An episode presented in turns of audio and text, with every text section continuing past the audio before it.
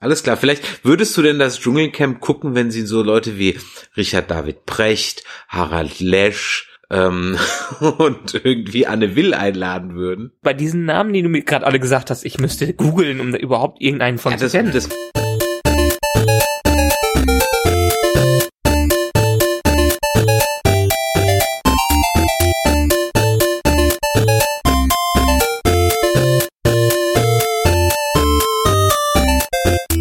Herzlich willkommen zur 32. Ausgabe von Nerdizismus, der ersten im Jahr 2017. Und mit mir in der Runde ist Nerdizist Michael. Hallo. Abend. Ich bin der Chris und wir sprechen heute über zwei Filme, die wir in letzter Zeit im Kino gesehen haben. Der eine ist schon ein bisschen länger her, nämlich Passengers und der zweite ist Resident Evil Final Chapter, der diese Woche in die Kinos kommt. Und wie immer gilt bei unseren Podcasts, wir werden spoilern, was das Zeug hält.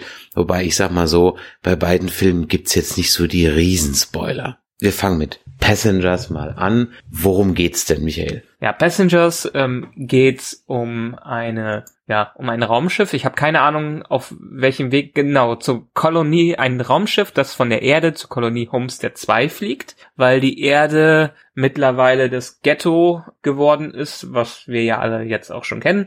Und Homestead 2 ist irgendwie eine Kolonie, wo die Reichen und Schönen hinfliegen können, um ein bisschen was im Weltraum zu besiedeln. Um nach Homestead 2 zu kommen, müssen die Passagiere 120 Jahre mit einem Raumschiff fliegen, das natürlich keiner überleben würde, wenn jetzt nicht der gute alte Sci-Fi-Trick des Tiefkühlschlafes angewendet wird, der Stasis-Kammern. Die Prämisse ist, dass auf dem Weg nach Homestead 2 was schief geht und einer der Passengers aufwacht, beziehungsweise später zwei aufwachen. Und das ist genau die Sache, weil wir, äh, wir lernen im Prinzip nur zwei Charaktere in diesem Film äh, kennen, äh, den ganzen Film über, aber im Marketing wurden die auch schon gezeigt, als ob die beide gleichzeitig aufgewacht worden wären. Aber der Trick an der Sache ist, dass der Chris Pratt Charakter ähm, als erster aufwacht, der Jim als erster aufwacht, ein Jahr lang alleine auf diesem Raumschiff rumhüpft und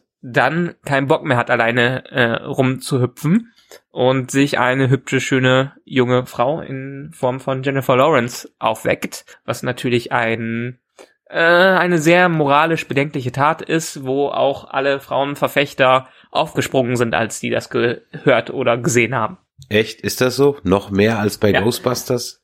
Ich weiß nicht, ob mehr als bei Ghostbusters. Ghostbusters war eher, ja, Ghostbusters war andersrum. Ghostbusters war, die haben Frauen genommen und die Fans wollten das nicht. Bei diesem Film ist es eher, ähm, eine Frau wird von dem Hauptcharakter ausgenutzt und im Prinzip ihres Lebens beraubt und die Frauenrechtler sind deshalb alle aufgesprungen, weil das ja mal wieder eines dieser typischen Hollywood-Klischees ist, dass die Frau das schwache Glied quasi ist und hier quasi ihres Lebens beraubt wird von dem Helden. Nur weil sie jung und hübsch ist. Ich erspare mir an dieser Stelle sämtliche Wortspiele über Frauen und schwaches Glied. Ha! Okay, falsche Wortwahl, Ja, falsche Wortwahl. Ähm, ich weiß auch nicht, in welchem Ghetto du wohnst. Ich find's hier im schönen Düsseldorfer Stadtteil Gersheim noch ganz anständig. Ja, vielleicht ist das in Flingern schon anders. Ich habe noch keinen Bedarf, ähm, auf eine außerplanetarische Welt zu ziehen. Jetzt hast du viel erzählt. Äh, ich hätte den Film ganz kurz abgekürzt. Ich hätte gesagt, ist Titanic im Weltall. Oder die längste Werbung für ein Smart Home ever. Suchst dir aus. Smart Home ja, Titanic nein, weil Titanic sind sie ja alle wach. Und in Titanic wird gesagt, Ja. ist un unsinkbar, was hier so ein bisschen mit den Stasis-Kammern gesagt wird, aber ansonsten mit nichts anderem. Ja, ich sehe aber noch viel mehr Parallelen. Also guck doch mal zum Beispiel. Ähm, man muss ja also dazu sagen, du hast es gerade sehr nett ausgedrückt. Ich habe nach dem Kino, glaube ich, gesagt, der Typ ist ein ziemlicher Arsch und vor allem ein Mörder. Ja, Ja. weil im Grunde genommen bringt er sie ja um, beziehungsweise er verdammt sie zu lebenslänglich auf diesem Schiff, denn sie wird äh, die Kolonie nicht mehr lebend erreichen und kann deswegen praktisch das von ihr ähm, gewünschte Ziel. Eigentlich wollte sie ja auf der Kolonie nur drei Monate oder vier Monate bleiben, um dann wieder zurückzufliegen und dann praktisch 240 Jahre später auf der Erde anzukommen. Also 120 Jahre hin, 120 Jahre zurück, das bleibt ihr komplett verwehrt und ähm, so wird sie eigentlich dann gezwungen, mit ihm ein, ja, Adam und Eva im Hightech-Paradies oder sozusagen im Dauerluxushotel zu leben. Und das ja. bringt mich dann nämlich auf die Parallele, die ich nämlich durchaus zu Titanic sehe, denn ähm, Chris Pratt's Charakter, also Jim, ist ja einfacher Mechaniker und Aurora, so heißt ihr Charakter, ist ja durchaus reich. Und sie sagt das auch an einer Stelle im Film, dass sie sich ja im Grunde genommen in der Kolonie nie begegnet wären. Ja? Und auf dem Schiff ähm, ist er ja abhängig von ihrem Goodwill, weil sie hat die Gold Member Card und kann alles äh, beanspruchen auf dem Schiff. Er hat nur, ja, ähm, dritte Klasse gebucht und kann eigentlich gar nicht viel machen. Und äh, ja. von dahingehend ist er ja von ihrem Goodwill abhängig. Okay, von den Punkten stimme ich dir zu. Allerdings würde ich dann doch die Parallelen da äh, beiseite lassen, weil letztendlich sie ist ja nicht gut, sie ist ein bisschen privilegierter, weil sie mehr Essen zur Verfügung hat, aber letztendlich macht das ja nichts für die Reise an sich aus. Wenn was schief geht, dann macht's was aus. Und sie ist ja auch nicht das abgehobene, äh, kleine, arrogante äh, Schnippchen wie äh, hier Kate oder wie heißt sie, Ro Rose im, im in Titanic. Sie ist ja durchaus eine intelligente junge Frau, während er eher der äh, Dummbatz ist, der ähm, ja übrigens passenderweise auch Mechaniker ist.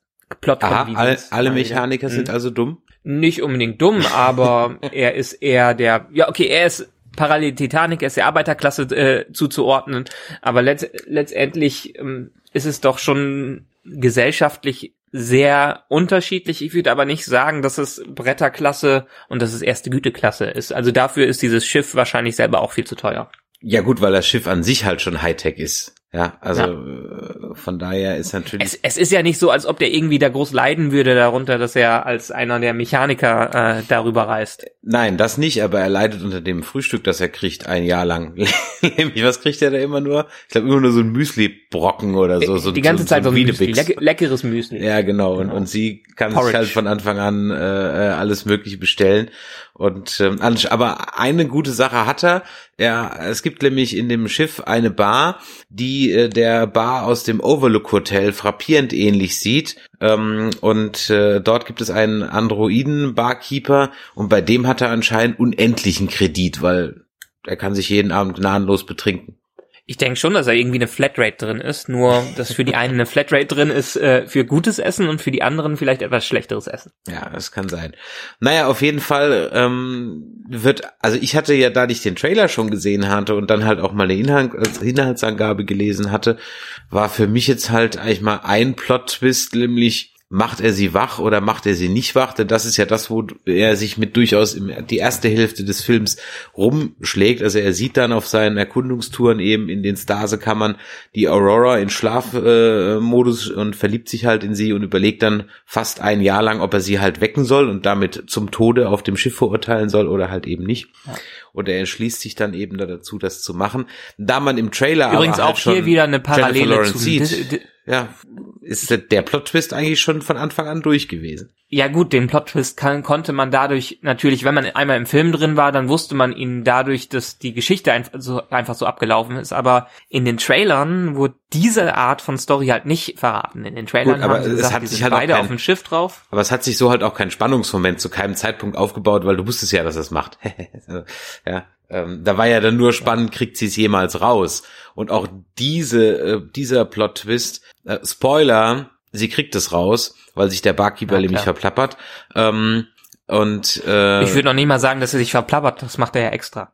Du meinst, der Barkeeper hat es mit Absicht gemacht? Ja, jedenfalls. Ich glaube, Absicht. ich habe ich hab es so verstanden, dass er einfach nur seiner Programmierung gefolgt ist. Der Jim hat ja, ihn halt einerseits eine, un, eine unklare, ich, ich glaube, er hat halt ihn unklar ausgedrückt. Nee, ich glaube, er hat er hat ihn reingelegt, weil ähm, erstens wird man Michael Sheen nicht in so eine Rolle reinsetzen, wenn er nicht ein bisschen ähm, Ambivalenz drin hätte. Äh, und zweitens, äh, ich meine, der Barkeeper je, er war klar so ein bisschen in seine Programmierung eingeschränkt, aber er war ja schon clever, so war er ja programmiert und meiner Meinung nach hat er ihn ganz klar da rein, reingelegt. Vielleicht war ein klein bisschen Unwissenheit da drin, aber nee, ich würde eher darauf hingehen, er hat es darauf angelegt zu fragen, ähm, und um es sagen zu können. Also er hat schon eine clevere Wortwahl da gehabt. Ja, okay, ich weiß die genaue Wortwahl nicht mehr, aber er fragt ihn ja, ähm, was fragt er denn? Ähm, er sagt immer, ob er immer ehrlich oder wie war das? Dass er Chris Pratt fragt, habt ihr wirklich keine Lügen vor euch? Das ist die und, Frage, stimmt, genau, ja. Richtig. Das ist die Frage. Fragt, habt ihr wirklich keine Lügen vor euch? Und sagt, nein, haben wir nicht. Und äh, äh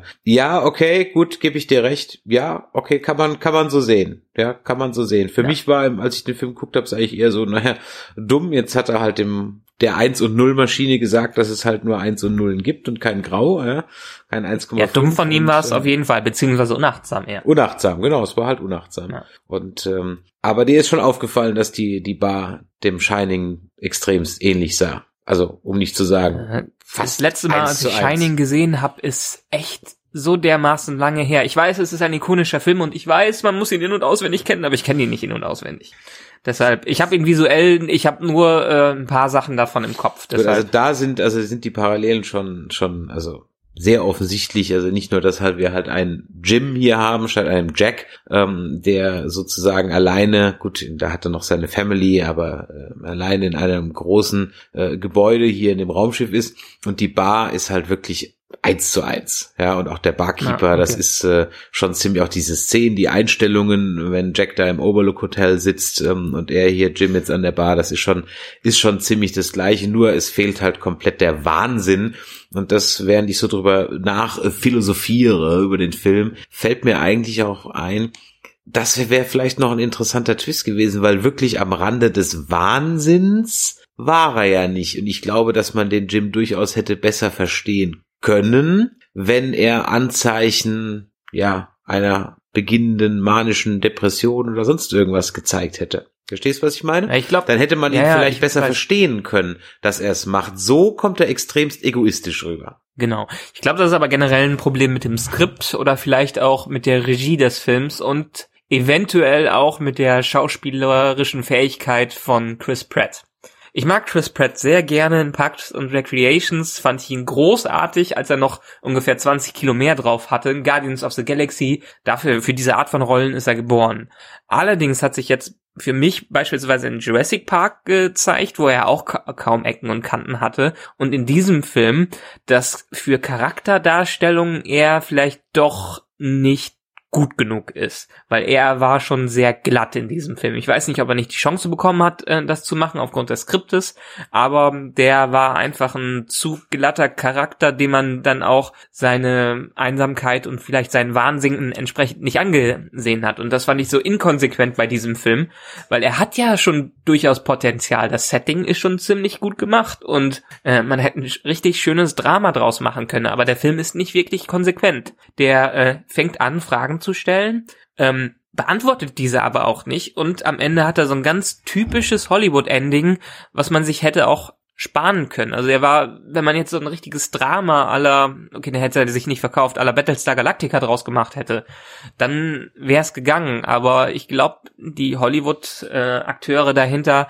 wollten doch zu sehr auf Sicherheit spielen, um einen Massenmarkt zu erreichen, weil dieser Film ja auch nicht gerade billig war. Das wäre übrigens ein geiles Ende gewesen, wenn sie einfach das Battlestar Galactica Ende genommen hätten. Also sprich, man hätte vorher es ein bisschen nebulös gespielt, wo dieser Homestead einfach dieses Raumschiff überhaupt herkommt. Jeder geht davon aus, es kommt von der Erde. Mhm. Und dann stürzt es ab oder beziehungsweise erreicht dann irgendwann ähm, äh, dem Planeten Homestead 2 und dann stellt sich dann eben für den Zuschauer raus, verdammt, das ist ja jetzt hier irgendwie, alle anderen Stase kann man gehen kaputt und dann sind die praktisch Adam und Eva. Das wäre auch ein guter Kick gewesen.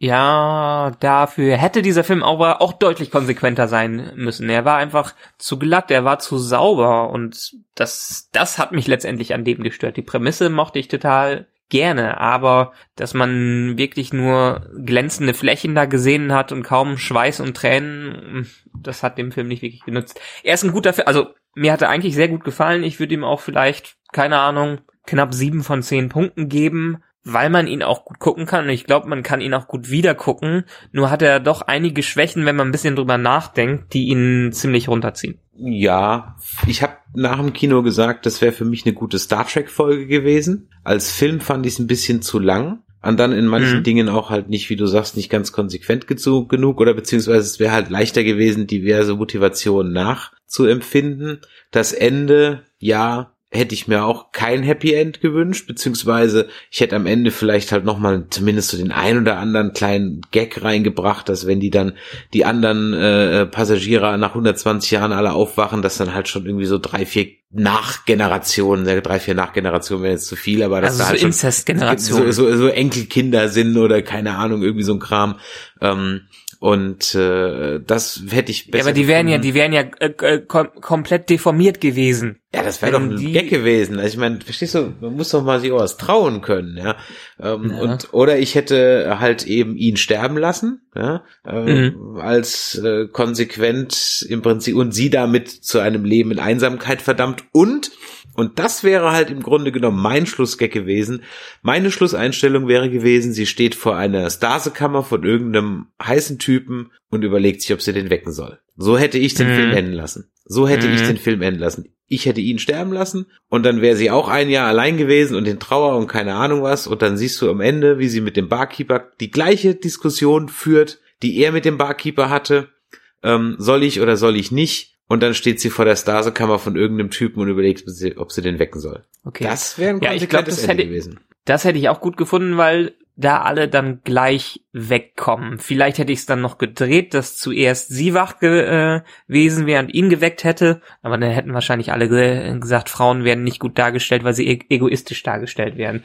ja, man kann drehen und wenden, wie man es möchte. Ähm, ja, äh, also auf jeden Fall, man hätte so ein bisschen an der Prämisse in diesem Film drehen können, damit es nicht gleich alle Leute auf die Palme bringt. Es hat einen auch nur im Nachhinein wirklich gestört, aber ähm, da möchte ich mich jetzt auch nicht zu tief reinreden, sonst kriegen wir hier alle möglichen Proteste auch in unserem Podcast. Es wäre ja doch mal schön, wenn wir überhaupt Proteste kriegen würden, außer dass wir alles niederschreiben und nein, niedersprechen. Ja. Äh, niederschreiben tut ja nur Nerdizistin äh, Sarah, unsere aller Lieblingsserie Westworld. Hast du gelesen, was sie ja. da geschrieben hat, ja? Habe ich aber auch schon ein paar andere äh, gelesen, die genau das gleiche geschrieben haben. Ähm, für mich nicht unbedingt, kann ich nicht nachvoll, ja, kann ich nachvollziehen, aber ich ist meine, ich denke halt in eine andere Richtung. Für mich ist es einigermaßen intelligente Unterhaltung und ich hab's gemocht. Gut, ähm, schließen wir den Themenkomplex Passengers damit doch mal ab. Du hast gerade eben gesagt 7,5 von 10 Gummipunkten. Ja, 6 bis 7, sagen wir mal so. Weil er hatte gute Effekte, er war recht spannend, aber äh, er war doch schon ziemlich arschig gegenüber Frauen. okay, du merkst schon, du hast ein strenges Regiment zu Hause. Ähm, ich ja. gebe dem Film doch durchaus eine, sag ich mal, 7,5 ähm, auf der bis 10 Punkten offenen äh, Gummipunktskala. 3D war wie immer völlig unnötig. Es gab ein paar ja. nette Ausflüge. Das hat mich übrigens an Wally erinnert, die eine, der Ausflug. Auf jeden Fall. Und ähm, 3D war wie immer. Aber das war, glaube ich, auch kein, kein, kein natives 3D, was sie da gemacht haben. Mal wieder diese Nachbearbeitung. Ja, diese Nachbearbeitung. Und das hat man total gesehen. Diese tiefen Effekte im Weltraum, die sind aber nicht rübergekommen. Da war Interstellar besser oder hier Gravity. Ähm, ja. Vor allem Gravity. Und dann hat, äh, ja, die Effekte waren schön. Dieser Infinity Pool war natürlich sensationell. Also ich meine, die Idee mit, der, mit einem Pool in der Glaskuppel, wo du dann praktisch in den Weltraum rausschwimmen kannst und so, ja. das war schon ziemlich cool gemacht und sah auch Aber angeblich aus. auch die Szene, wo es schwerelos wird, physikalisch so komplett unmöglich. Irgendwelche Physiker haben sich darüber aufgeregt, wie das dann eine Kugel bildet und explodiert und ähm, okay, also das weiß ich visuell nicht. trotzdem also cool. Also das Wasser in Schwerelosigkeit eine Kugel bildet, okay, dass sie dann da nicht rauskommt keine Ahnung. Aber da war ich, da bin ich jetzt nicht rausgefallen, ja. Also das war jetzt ja. nicht mein ja. Uncanny Valley oder um diesen. Das ist eine coole Szene. Genau. Also von daher kann man sich für einen Heimkinoabend definitiv mal angucken. Im Kino ist er eh schon überall gelaufen, wenn ihr diesen Podcast hört. Von daher ist das nur was für eure russische Sicherheitskopie oder für euer Heimkino. Ähm, da und wenn man dann die Wahl hat zwischen Passengers und Arrival, dann sollte man doch lieber in Arrival reingehen. Das hast du jetzt gesagt. Äh, das mag so sein. Ähm, ich kann das unmöglich kommentieren, denn ich habe ihn nicht gesehen. Ja. Taugt er aber fürs Heimkino dann was? Ähm, beide taugen was fürs Heimkino. Okay, alles klar. Gut, dann hätten wir also jetzt hier die, Pass die Passagiere abgehakt und kommen wir doch mal zum nächsten Film, auf den ich mich ja ganz besonders gefreut habe, dass wir da raus hatten, ihn ein bisschen vorab zu sehen, nämlich Resident Evil The Final Chapter. Um es kurz zu machen, bevor ich ein bisschen auf die Handlung ähm, eingehe, ich habe äh, genau das bekommen, was ich erwartet habe, nicht mehr und nicht weniger. Fand ich den also ganz großen Scheiß, aber halt ganz großartigen Scheiß. Aber erzähl ruhig mal, worum es geht. Ja, also im Grunde genommen schließt der Film ich kann nicht sagen, ob er jetzt nahtlos am sechsten Teil anschließt, weil den habe ich jetzt nicht mehr so präsent. Vom Ende her, war das der Film, der endet, wo sie alle auf dem großen Tanker sind? Keine Ahnung. Oder war das der ist auf fünfte? Das Wikipedia ich steht, er ist drei Wochen nach den Events von Retribution. also dann sch- schließt er mehr oder weniger äh, davon an. Alice wacht mal wieder irgendwo auf, ähm, ohne Waffen, ohne alles. Diesmal aber Gott sei Dank endlich mal mit Erinnerung. Bekommt von der Red Queen den Auftrag beziehungsweise den Hinweis, dass sie die finale Vernichtung der letzten 4500 Menschen, wobei ich mich da schon gefragt habe, das ist jetzt auch wurscht, ja, ähm, Ja. Äh, äh, Wie viele Menschen braucht man, um die Erde wieder, äh, die Frage habe ich mir auch Ich glaub, da- gestellt und ich glaube 4000 Da braucht man ein paar 10.000 Ich glaube, du, genau, Das- die Frage habe ich mir auch gestellt. Ich meine, ich hätte mal irgendwo mal 70.000 oder so gelesen. ja, definitiv mehr als 10.000. Ich meine, ich habe so eine Zahl von ab 20.000 im Kopf, keine ich, Ahnung. Ich aber meine, ich hätte mal 70.000, aber 4.500 sind definitiv zu wenig. Ja, ja, vor allem nicht in, vor allem in einer völlig bunt zusammengewürfelten äh, äh, Zusammenstellung. Du weißt ja gar nicht, das sind ja nicht immer 50 50 Prozent Männer und Frauen. Also das ist ja komplett ähm, äh, bunt zusammengewürfelt. abgesehen Also- davon auf dem ganzen Globus, wie sollen die Genau. sich denn ansatzweise finden? dazu noch auf dem ganzen Globus. Also von daher, äh, ja, das halt ist egal. Es ist Resident Evil, ja. Und äh, also die Darf man Red nicht Queen, drüber nachdenken. Genau, die Red Queen sagt also Alice, sie kann die finale Zo- die finale Apokalypse noch verhindern, wenn äh, Alice in den Hive in Raccoon City eindringt äh, und das Gegengift zum T-Virus in ihre Finger kriegt und dann freisetzt. Und dafür hat sie genau 48 Stunden Zeit. Ja, wie der Ja. Virus, nachdem er freigesetzt wird, innerhalb von, keine Ahnung, Sekunden um die ganze Erde kommt, egal, reden wir nicht weiter drüber. Auf jeden Fall begibt sich ähm, äh, Alice also auf den äh, Weg nach Raccoon City. Sie ist in Washington. Raccoon City ist also irgendwie so 20 Stunden weg. Und nachdem sie von diversen Monstern mit diversen Jumpscares angegriffen wird, ja, kommt sie dann endlich auch in äh, Raccoon City an, trifft dort auf, verdammt nochmal, Jill Valentine, ich kann die, oder Claire Redfield, wer war das jetzt nochmal? Jill Äh, ich Valentine. glaube Claire Redfield. Oder Claire Redfield? Ah, ich weiß jetzt schon nicht mehr, wer das war. Auf Eine jeden von, Fall die von Heroes. genau, eine von beiden. Derweil wird sie gejagt von äh, Jorah Mormont Klon Nummer eins, während Jorah Mormont Klon Nummer zwei im Hive sitzt und äh, dort auch Wesker hockt und man sich ähm, und man von der Red Queen gesagt kriegt, dass also Alice anrückt und ich glaube dreimal wird der Komplettalarm im Hive ausgerufen und trotzdem steht das Türsperr, das Riesentor sperrangelweit offen. So. Ja. Ja. Also, wie gesagt, also Das ist großartig. Muss man einfach nehmen, muss man einfach nehmen. Also ich glaube, das Also ist ich- einfach ein, ein, War das denn, ein überbudget, budgetierter Asylum-Film. ja, wahrscheinlich, ja, nee, ich Asylum-Film mit wirklich in die Riesenbudget. Richtung, Asylum-Film mit Riesenbudget, ja, okay, okay. Lass ich gelten. Also letztendlich, wie du eben schon gesagt hast, das sind solche Sachen, die erwartet man bei der Reihe mittlerweile. Ich habe, glaube ich, damals den ersten gesehen, Teile vom zweiten und dann meine ich irgendwann mal auf dem Rechner den vierten in ganz mieser Qualität. Und ich habe auch genau das erwartet, was ich von diesem Film bekommen habe. Ich bin kein Fan der Reihe. Ich habe gesagt, okay, umsonst ins Kino, vielleicht zwei Wochen sehen, bevor alle anderen sehen, ist ganz gut. Aber ich war nie wirklich Fan der Reihe und dementsprechend kann ich, glaube ich, wirklich nur über diesen Film lästern, obwohl er genau das ist, was er verspricht. Ist totaler Murks und Trash. Und ich weiß nicht, ob ich so einen Trash. Ich meine, da können wir uns wieder drüber streiten. Dann nehme ich lieber meinen äh, Starship Troopers Trash als den Resident Evil Trash. Ja, da, also, da machen wir echt mal eine extra Folge und zwar über Starship Genau. Troopers und über Sausage Party. Da habe ich noch ein ganz kräftiges Hühnchen mit dir zu rupfen, ja. Ähm, Ach, ja. Aber bevor wir da jetzt abschweifen, ähm, ja, also ich würde mir auch mal einen richtigen Resident Evil Film wünschen, der ganz konsequent mit sich ans Computerspiel als erste hält. Also mit dem Menschen Ja. in Raccoon City und so weiter. Ja, da bin ich bei dir, beziehungsweise du hast es ja gar nicht gesagt, aber du hast es angedeutet, da bin ich bei ich dir. hab's, äh, ich hab's im ähm, Kino später Du gesagt. hast im Kino hast ich würde mir gesagt, genau, Ja, genau. Final Chapter, ich meine, das heißt ja Final Chapter. Und wieso ja. jetzt nicht dann auch aufhören und sagen, okay, wir haben da ein richtig geiles Franchise hinter, das im Videospiel super funktioniert, was vielleicht auch ein kommerzieller Erfolg äh, sein kann, weil wenn man erst recht, also wenn man vom Videospiel weggeht und es ist erfolgreich, äh, dann muss es doch auch erfolgreich äh, sein, wenn man zum Videospiel hingeht. Und das hat doch, ich meine, das Videospiel ist doch der der Klassiker unter den Horrorspielen überhaupt. Und da kann man doch richtig guten Horrorfilm draus machen. Haben doch alle anderen Horrorfilme in den letzten Jahren gezeigt, dass Leute sowas sehen wollen.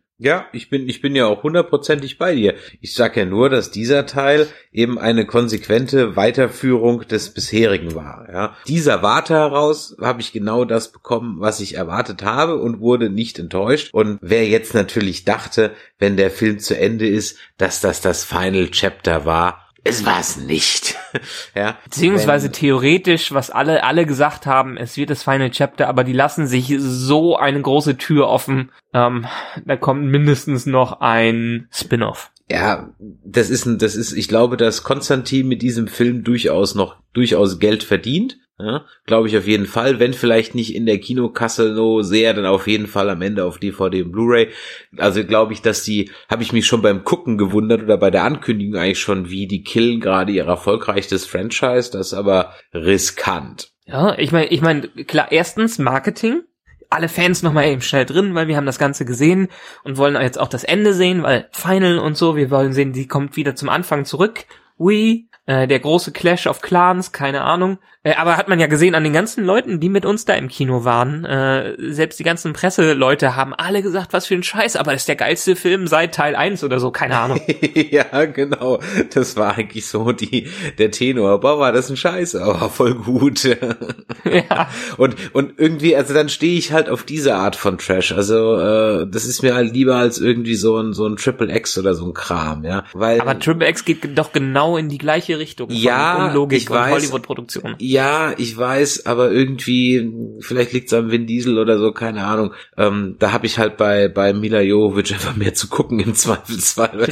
Selbst wenn der Film kacke ist, ja, hast du äh, mehr zu gucken. Und es wird eigentlich, also kurz um noch die Handlung zu Ende zu erzählen, also surprise, surprise, sie schaffen es natürlich, den Antivirus zu erobern und Alice setzt ihn dann frei und innerhalb von Sekunden, von Sekunden sterben alle Zombies auf der Welt. Alle, ja. Nee, äh, die, die, haben, die haben ja auch extra gesagt, das braucht ein paar Wochen, um sich zu verteilen, aber ähm, ja, okay, gut, jedenfalls so, die Zombie-Armee, die, die, die Zombie-Armee so im Umkreis von, von fünf, fünf, fünf Kilometern ist sofort tot, ja, also genau, und genau. eigentlich soll alles sterben, was den T-Virus in sich trägt und damit auch Alice ja selber, die ja nur ein, auch nur ein Mutant oder ein Klon ist und auf wundersame Weise ist sie aber dann nicht tot, ja, und damit endet der Film, dass sie dann wieder erneut auf Zombie-Jagd geht, dann End of Story. Also, Wesker wird so ein bisschen nebenher gekillt. Man, äh, der der berühmte Laserkorridor kommt noch mal zum Einsatz. Also das war ja noch ein, äh, ein ziemlich cooles Gimmick im ersten Teil, dass dann plötzlich diese der Laserkorridor, ja, der war großartig. Ja, der Laserkorridor, dass ja auf einmal so ein Gitter dann rauskommt. Das haben die, glaube ich, auch in den Trailern auch angedeutet, dass dieses Gitter dann wieder rauskommt. Aber irgendwie waren sie dann inkonsequent und haben sie doch über nur einzelne Laserstrahlen springen lassen. Ja, das, ja, das habe ich mir auch gedacht, weil da kommt doch definitiv ein Gitter raus, wo, wo du gar keine Chance hast abzuhauen, wenn ich mich recht ja? entsinne, ne? Genau, eben. Ja. ja. Und ähm, ja, also von daher, äh, das war, das stimmt. Und ich müsste auch noch mal den ersten Teil gucken. Und äh, liebe Hörer, wenn ihr den ersten Teil oder überhaupt die Teile auswendig kennt, könnt ihr euch dran erinnern, dass in dem Computersteuerraum, der diesen Laserkorridor steuert, dass da im ersten Teil eine Tasche mit Waffen und Munition liegen gelassen wird von dem SWAT oder von dem äh, Eingreifteam rund um Alice. Denn Plot Convenience hoch 10, da liegt dann, sie sind aller Waffen beraubt, keine Munition mehr, aber da liegt dann eine Tasche mit Maschinenpistolen und jeder Menge Sprengstoff und allem drum und dran. Ja. Ähm, so ein Zufall. Und wenn die oh das im ersten Teil wirklich absichtlich haben liegen lassen, um im siebten wieder drauf zurückzukommen, dann ziehe ich meinen Drehbuchschreiberhut, den ich nicht habe. Ähm, ich glaube es eher nicht und ich glaube auch nicht, dass die gedacht hätten, dass sie sieben Teile machen können von diesem von diesem schönen Franchise. ähm, aber es ist natürlich schön, so in der Retrospektive solche Sachen einzubauen. Ähm, Ja, also ich, ich fand's, also das hat mich überhaupt nicht gestört, da haben mich ganz andere Sachen viel stärker gestört. War dieser, ähm, hier Jorah Mormont, wie heißt der Typ denn eigentlich in, im Film? Ian Glenn, Jorah Mormont, Dr. Alexander Isaacs. Genau. So heißt der. Richtig. War es in den anderen Teilen schon klar, dass das irgendwie Klone sind? Ähm, also hundertprozentig kann ich es dir nicht mehr sagen. Ich weiß, dass mit, dass, dass viel mit Klonen gespielt wird. Ja, und entweder habe ich die Klone und die Handlungsstränge komplett durcheinander geworfen, aber das, was für die Alice ein Twist war, nämlich, dass sie auch nur ein Klon ist, war für mich irgendwie so völlig überraschend, weil ich die ganze Zeit nur davon ausgegangen bin, dass sie der, der x-te Alice-Klon ist, der, der da rumläuft, ja.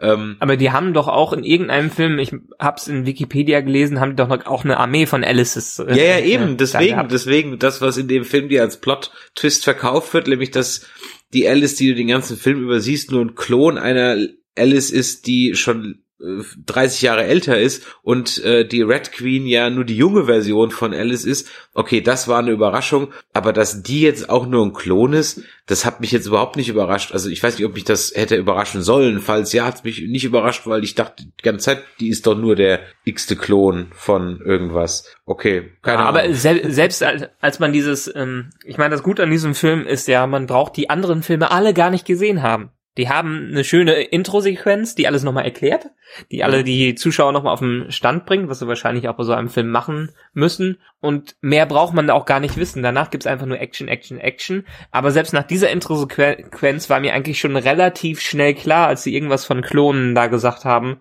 äh, oder ich weiß nicht, als dann plötzlich im Film Klone aufkamen, dass sie ja entweder mindestens die das Hologramm sein muss, beziehungsweise das Hologramm äh, die eine Tochter ist und entsprechend sie die Tochter sein muss und dann als die die verdeckte äh, Frau im, im, im von dem von der Chefetage gezeigt haben, war eigentlich irgendwie für mich schon alles klar. Die müssen in irgendeiner ja, ja, ja, ja, das war ja auch die gleiche Synchronstimme in Deutsch, hast du ja schon gemerkt. Ja, ja stimmt, im Deutschen ist es direkt aufgefallen wegen der Synchronstimme. Das wäre mal interessant, das im Englischen zu sehen. Ja, ja. Also da ist Obwohl ich weiß nicht, ob ich mir den Film nochmal anschauen muss. Doch, genau wegen dieser einen Sache gucke ich mir den nochmal an. Das will ich jetzt noch mm. genau wissen, ja. Ähm, ich ja. ich hätte es ja schön gefunden. Ich finde ja den, in den, äh, in den Spielen finde ich ja Wesker ähm, eine ziemlich coole Figur. Mm. Die mhm. hat mir immer, ähm, ist absolute mysteriöse Badass, mm. aber hier in, den, in dem Film ist er so ein Billy Idol Verschnitt. Ja, das ist aber in allen Filmen. Also okay. der sieht immer genauso aus. Der, der sah teilweise so aalglatt äh, und mit so viel Filtern aus, dass er aussah wie, wie eigentlich, als ob der aus dem Computer kommt. Ja. Ähm, also gerade auf dem Monitor, wenn der auf dem Monitor zu sehen ist, dann habe ich echt gedacht, so, ist das eigentlich ein 3D-Charakter oder ist der jetzt echt? Der sieht so 3D-mäßig ja. aus, ja. Da allerdings Wesker und Alice ihren großen Showdown schon im letzten Teil hatten, ähm, ist er in ah, okay. diesem Film äh, ja relativ unspektakulär um, uh, ums Leben gekommen. Ja, die hatten eigentlich ihren Showdown schon. Das war dann ja. jetzt auch ein Twist, dass der wieder noch lebt, wenn ich mich recht entsinne. Allerdings überrascht dich das halt auch nicht, weil es einfach keinen Resident Evil Teil ohne Wesker geben kann, ja. Hm. so, weder digital noch als Film, ja, egal wie oft der vermeintlich tot ist, er kommt sowieso wieder, ja, also, ja. und kein Plot-Twist ist noch zu schlecht, um ihn nicht doch irgendwo reinzukriegen, also von daher, das, das gehört halt einfach dazu, ja. Jetzt natürlich aus filmischer Sicht muss ich ihm natürlich äh, vier Punkte von zehn geben, ja, ganz klar. Echt so großzügig bist du noch? Ja, aber aus Unterhaltungssicht, ja. Und wenn ich jetzt nur mal die Resident Evil Reihe betrachte, da gebe ich ihm eine 7 von 10. Als Resident Evil Film, als Film muss man natürlich ganz klar sagen, der ist schon kacke, ja. Äh, das fängt, also es ist ja nicht nur der Plot, der scheiße ist, die Dialoge sind kacke, Schauspielerleistungen, sag ich mal, mittelmäßig bis grottenschlecht. Der Schnitt ist übel, vor allem in 3D. Der oh Schnitt, ja, das der, ist, der Schnitt der ist einem schlecht wirklich sein. übel. Das muss man gar, also liebe Leute, guckt euch den bitte in 2D an. 3D ist wie immer auch wie bei Passengers schon komplett sinnlos und es gibt keine Szene, ich übertreibe nicht, es gibt oder keine Einstellung. Szene ist ja ein längerer Begriff im Filmischen, keine Einstellung, die länger als zwei oder drei Sekunden dauert. Das gibt es nicht. Selbst in ruhigen Gesprächsszenen wird permanent geschnitten. Zack, zack, zack zack, zack, zack, zack.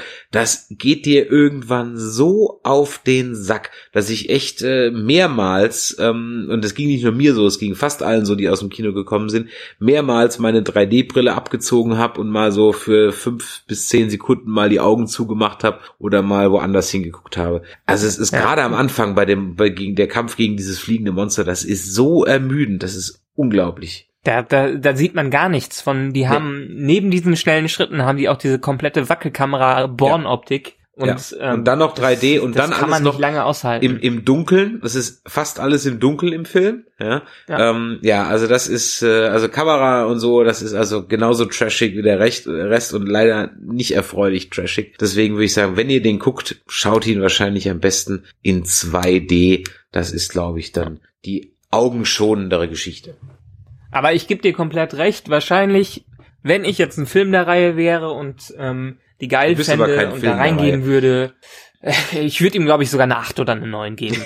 Also ganz, ganz, ganz ehrlich, ich meine, ich kann damit nichts anfangen, aber wenn, wenn ich ein Sausage Party 7 auf dem Niveau von Teil 1 sehen würde, dann würde ich dir wahrscheinlich auch eine 8 oder äh, eine 9 geben. Aber letztendlich aus filmischer Sicht und dadurch, dass ich mit dieser Reihe so gar nichts anfangen kann, so, so 0, gar nichts, würde ich dem eher so eine 2 geben. Ich, ich, mir war auch teilweise echt langweilig in dem äh, Film. Neben dieser Wackelkamera-Optik war ich sehr ermüdet von dem, von der ständigen Action und musste zweimal mit mir kämpfen, nicht einschlafen zu müssen. Obwohl es 12 Uhr mittags, äh, nee, obwohl es 18 Uhr abends war. Von daher, drei Punkte sind schon eine gute Wertung für den, die alle damit nichts anfangen können, dann lasst es lieber sein. Schaut euch lieber Dschungelcamp an und dann seid ihr glücklich. da sprichst du auch was an. Wir können heute gar nicht ewig plaudern, denn ähm, Ach, du willst äh, dein Dschungelcamp in, wieder gucken, in ne? 35 Minuten fängt das Dschungelcamp an. Ich muss sagen, es ist dieses Jahr ein bisschen ähm, äh, langweilig. Also was heißt langweilig? Ich hatte mir von Kaderlot durchaus äh, mehr erhofft, vor allem in der Verbindung mit Gina Lisa. Aber was nicht ist, ja, kann ja noch kommen. Ich bin mir ziemlich sicher, dass sie entweder die Hanka oder den Markus noch komplett in den Wahn Wahnsinn treiben werden. Und, aber, aber ähm, wird das nicht jedes Jahr gesagt, dass die Staffel ein bisschen schlechter als das Vorjahr ist? Äh, die letzte war ziemlich gut. Ich meine, nichts okay. kann die, kann die, die, ja davor war echt langweilig. Also die, die, jetzt sind wir in der elften. Äh, die zehnte Staffel war echt ganz, war ziemlich gut. Die war vor allem eine Helena, Helena Fürst war einfach gnadenlos gut. Ja, die Neunte war relativ langweilig, deswegen haben sie die zehnte ja dann kräftig aufgepeppt. Ähm, aber das Beste war natürlich immer noch mit Sarah Dingens und äh, Per Kusmak und äh, ach, wie heißt er denn der andere? Weiß schon gar nicht mehr. Mit dem berühmtesten Satz und eins meiner Lieblingszitate, du bist ein Virus. Ja? Und ähm, das war einfach äh, gnadenlos. Gut. Also siehst du, ich meine, bei, bei, bei Hollywood könnte ich dir jetzt sämtliche F- und G-Promis sagen, die wahrscheinlich in Hollywood im Dschungelcamp waren oder in irgendeinem Z-Film dabei waren. Aber selbst bei diesen Namen, die du mir gerade alle gesagt hast, ich müsste googeln, um da überhaupt irgendeinen von ja, zu das, kennen. Das muss ich doch bei den meisten auch. Und äh, wenn wir in unserem Podcast weiterhin so erfolgreich sind, sind in zwei oder drei Jahren spätestens vier dran. Also von daher richte dich schon mal drauf ein.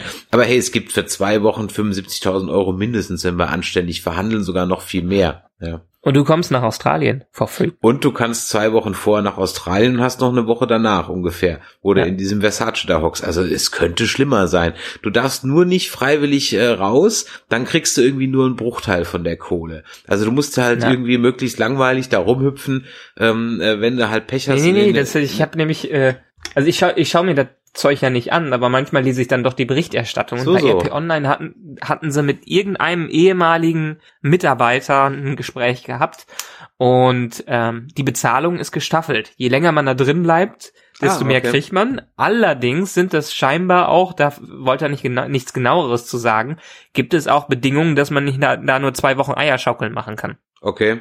Sondern du musst für und, Unterhaltung sorgen, oder was? Genau, du musst für Unterhaltung sorgen und wenn du Pech hast, bist halt das Arsch der Nation, wenn die Schreiber dich so definieren. Aber der Typ meinte dann auch, ähm, ja, die können halt aus einem äh, äh, aus dem Arschloch auch keinen freundlichen Menschen machen, wenn der sowieso arschig ist. Also die, die Wunderheilung können die da auch nicht betreiben, was das Image angeht. Ja, das, das ist das eine. Kommt drauf an, wie du es verhandelst. Also ähm, natürlich kriegt ein, äh, jetzt ein Thomas Hessler mehr als äh, diese Sarah Joel da, ja. Also hoffe ich zumindest für ihn, ja. Und äh, oder wenn du so eine so eine hier ähm, Olivia Jones, die wird ganz sicher auch mehr gekriegt haben als irgendwie der der, äh, der Joey Heindle oder so, ja. Ähm, dann kannst du ja sagen, na gut, pass mal auf, ich habe mit denen maximal 200.000 Euro ausgehandelt, wenn ich hier den Zampano mache. Wenn ich den Zampano nicht mache, kriege ich die Hälfte. Okay, dann mache ich ihn nicht. Ja, was wollen sie machen? Ja. Ähm, und äh, von daher, äh, ja, also äh, ich bin großer äh, Dschungel-Fan und äh, Nerdizistin Anja, Anja auch. Es ist immer ein großes und ähm, verstehst du, vor lauter Aufregen kommt der gebildete humanistische Bohemier ähm, gar nicht dazu, die Perlen zu sehen. Von daher kann nur sagen, das Dschungelcamp hat wirklich äh, absolut seine Highlights, aber auch auf die Art von Trash muss man stehen. Gut. Ich ähm, kann einen ja? Alternativplan für alle, die vielleicht kein Dschungelcamp gucken wollen, empfehlen. Und zwar diese, diesen Monat rausgekommen auf Netflix die neue Lemony Snicket äh, Serie. Es gab ja vor ein paar Jahren mal diesen Lemony Snickets ähm, äh, Unfortunate Events, diesen Film mit Jim Carrey. Wie heißt der? Eine Reihe, eine Reihe rätselhafter ähm, Geschehnisse oder so. Und das haben die jetzt als Serie rausgebracht mit Neil Patrick Harris. Und diese Serie ist sehr skurril gemacht und sehr gut, kann ich sehr empfehlen. Äh, macht Spaß, Alternativprogramm und ist auf einem etwas höheren Niveau als das Dschungelcamp. Oh, der ist auf höherem Niveau als das Dschungelcamp. Ja, okay. Alles klar. Vielleicht würdest du denn das Dschungelcamp gucken, wenn sie so Leute wie Richard David Precht, Harald Lesch ähm, und irgendwie Anne Will einladen würden? Das äh, könnte noch mal interessant werden. Ja. Den Lash möchte ich mal im äh, Dschungelcamp sehen. Das wäre, da würde ich einsteigen. ja. Und dann noch ein Ranga Yogeshwar. genau, ja. Und noch einen Flat Earther und ein ähm, äh, äh, ein Oh, Domian ja, noch da rein. Domian noch da rein und dann und und als Gegengewicht ein ein Camp mit Verschwörungstheoretikern. Oh, das wäre geil. Das wäre. Oh, die geil. ganzen, äh, äh, okay. Ich, und zwar, ich, und zwar am besten. Bei den Hörern nicht unbeliebt machen, aber die ganzen AfD-Deppen kann man da reinpacken. Ja, machen wir uns komplett. Da machen wir uns, wer, wer, also ganz ehrlich, wer da sein Kreuz macht, braucht uns nicht mehr weiterhören. So. Ja, das Damit stimmt. Haben wir uns, okay, ich, unterschreibe ich direkt. Positioniert. Ja. Nee, das wäre aber geil. Du machst so, so äh, Neil deGrasse Tyson, Harald Lesch, Richard David Brecht, ähm, Stephen Hawking. Stephen Hawking, aber der ist scheiße mit dem Rollstuhl im Dschungel, das Kacke. Keine Ahnung, da fallen uns bestimmt noch zwei, drei andere ein und die steckst du zusammen mit und jetzt musst du genau auf die Mischung achten. Ein Chemtrail-Idioten, ein 9-11 Inside-Job-Trottel, ähm, ein Flat Earther, aber du brauchst auf jeden Fall noch einen hohle Erde-Vertreter, weil der muss sich mit dem Flat Earther betteln. Ja. Einen Trump-Anhänger bitte? Einen Trump-Anhänger, ähm, äh, äh, einen Reptiloiden-Fan und noch einen ähm, äh, Nazis leben auf der Rückseite vom Mondtypen, die glauben, dass Iron Sky nur eine Doku ist. Und ähm, die die, die musst du zusammen. Das wäre das beste Camp ever. Das wäre das beste Camp ever. Die müssten überhaupt nicht mal, ich meine ganz ehrlich, diese Dschungelprüfung mit dem Madenfressen und so weiter, das ist eigentlich total langweilig. Ähm, geht ja um die zwischenmenschlichen äh, Dramen, die sich da abspielen und dann wäre so eine Dschungelprüfung, wäre einfach nur gegenseitig Argumente debunken. Oh, das wäre großartig. Ich würde ja. einschalten. Lass uns doch mal ein spontanes Gewinnspiel daraus machen. Dann, äh, liebe Hörer, nennt uns doch mal eure Idealbesetzung, äh, eure Nerd-Idealbesetzung fürs Dschungelcamp und dann könnt ihr noch so ein paar ähm, Kartenspiele gewinnen bei uns. Richtig, genau, weil wir haben noch keine richtige Einsendung bekommen, wie oft das Wort Käsekuchen äh, in unserem Star Wars Rogue One ähm, beziehungsweise Jahresrückblick Podcast war. Und äh, solange wir hier keine richtige äh, Anzahl bekommen, wie oft das Wort Käsekuchen in diesem Podcast genannt wird, können wir es leider nicht äh, verlosen. Und ich habe das Gefühl, es war wohl ein zu anspruchsvolles äh, Rätsel. Und äh, deswegen, genau, wer uns die beste ähm, Zusammensetzung für ein nerdiges Dschungelcamp schickt oder hier in die Kommentare postet oder an gewinnspiel.nerdizismus.de schreibt, ähm, der hat auch eine Chance auf ein Top Trumps Kartenset voller Star Wars Kartenspiele äh, zu gewinnen. Und das sind, glaube ich, so 10, 11, 12 Kartenspiele die man auch untereinander mischen kann. Und es gibt als äh, weiteren Preis noch 500, einen Star Wars Quiz mit 500 Spielfragen rund um Star Wars. Genau, Quizfragen rund um Star Wars. Also wenn das mal kein Anreiz ist, ähm, das ist doch mal ein Wort. Dann weiß ich auch nicht. So, ähm, in diesem Sinne möchten wir uns für heute von euch verabschieden, nicht aber ohne einen kleinen Ausblick äh, zu wagen, was denn demnächst noch kommen wird. Die nächste Folge wird eine Folge sein, die wir eigentlich schon etwas früher haben wollten, aber leider hat uns letzte Woche die Telekom einen Strich durch die Routerrechnung gemacht.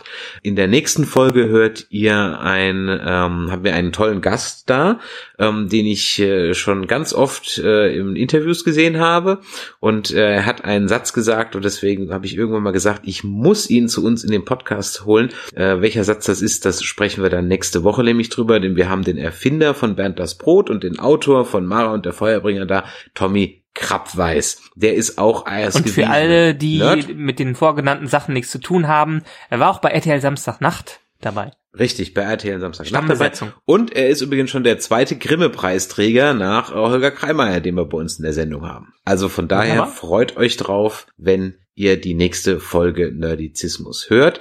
Was haben wir sonst noch so auf der Uhr? Ähm, es wird im Februar eine schöne Runde geben. Da werden nämlich mal alte Säcke über Games quatschen und zwar aus folgendem Grund, denn LAN-Partys sind offiziell tot. LANparty.de hat seinen Betrieb eingestellt und damit ist, glaube ich, das Thema LAN-Party nun offiziell auch tot. Wie das früher so war, wir hatten ja nichts und äh, warum man mit seinem Bürorollstuhl niemals über ein BNC-Netzwerkkabel rollen durfte. All das werden wir in einer Februarausgabe besprechen.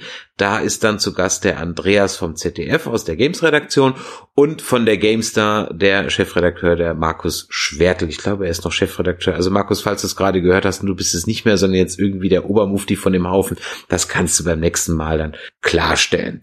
Gut, in diesem naja, Sinne. aber dann schließt nicht ganz hm? die Leute mit einer 3 davor aus. Ich war auch groß noch am Netzwerken in meiner Schulzeit. Ja, echt? Okay. Ja. Pokémon zählt ja. nicht mit Linkkabel. Pokémon mit hey. Linkkabel zählt nicht. CS1.6 durchgezockt. Naja, okay, dann, dann überlegen wir uns das mal nochmal, ob wir so junge Hüpfer auch noch mit aufnehmen. Ansonsten freuen wir uns über alle eure Kommentare und über eure Likes. Ach so, ja, eins wollte ich noch, wenn ihr einen iTunes-Account habt, dann könnt ihr uns unterstützen, indem ihr nämlich bei iTunes eine Bewertung hinterlasset. Die darf auch gerne ehrlich und gnadenlos positiv sein. Da würden wir uns wirklich drüber freuen und das würde uns auch in unserem kleinen Podcast-Projekt dann doch sehr viel weiterbringen. Und äh, in diesem Sinne entlassen wir euch jetzt in den Tag, in den Abend, äh, in den Schlaf, wann auch immer ihr uns gehört habt. Und äh, zum Schluss gibt's noch eine kleine Audiopostkarte von einer Nichthörerin, die wir aber auf äh, Twitter so lange genervt haben, bis sie uns dann aus Teneriffa doch eine Audiopostkarte geschickt hat. Mit der verabschieden wir uns heute, wünschen euch noch viel Spaß bei allem, was ihr getan habt und äh, bis dann. Ciao, ciao. Tschö. Liebe Jungs vom Nerdismus ähm, Podcast, ich kenne euch leider gar nicht. Äh, übrigens, hier ist die Lara, die Auslandschweizerin, die ähm, ganz fleißig ihre Audiopostkarten verschickt, während sie noch auf Reisen ist, wenn ich noch auf Reisen bin. Warum rede ich jetzt von mir in dritter Person? Aber ähm, ich habe nur so gehört über Twitter, dass es Beschwerden gab. Warum habe ich keine Postkarte gekriegt? Und äh, ja, das hole ich jetzt nach. Wie gesagt, ich kenne euren Podcast leider nicht. Ähm, Namen nach würde ich mal sagen, ihr habt irgendwas mit Nerd-Sachen zu tun, ne? Haha. Aber auf jeden Fall schicke ich euch jetzt ganz liebe Grüße aus dem, naja, es ist sonnig, sonnigem äh, Teneriffa und zwar aus dem Norden. Ich sitze hier gerade inmitten von den schwarzen, sind das Lavasteine? Irgendwie haben die ja eine, eine Bezeichnung oder so. Würde ich mich dafür interessieren, wüsste ich jetzt, vor was ich, vor was ich spreche, aber tja, da das nicht der Fall ist, kann ich nur sagen, es sind ganz viele schwarze Steine direkt am Meer. Und ja, es ist äh, schönstes Wetter, wenn ihr euch die Hinterteile in Deutschland abführt, ähm, kann ich hier ohne Jacke raus. Also super. Und ja, was mache ich den ganzen Tag? Äh, ich nehme Audiopostkarten auf, paar Podcasts selber und schreibe ganz viel und ja, und that's it. So, es geht mein Leben weiter. Ja, ein paar Tage bin ich dann wieder auf dem Festland, dann darf ich dann ein bisschen anfrieren, bevor ich dann äh, Ende Januar Richtung Schottland gehe, wo ich dann richtig frieren darf. Aber bis dahin genieße ich noch die Sonne und schicke euch ganz liebe Grüße, ganz unbekannterweise. Tschüss, liebe Grüße nach Deutschland.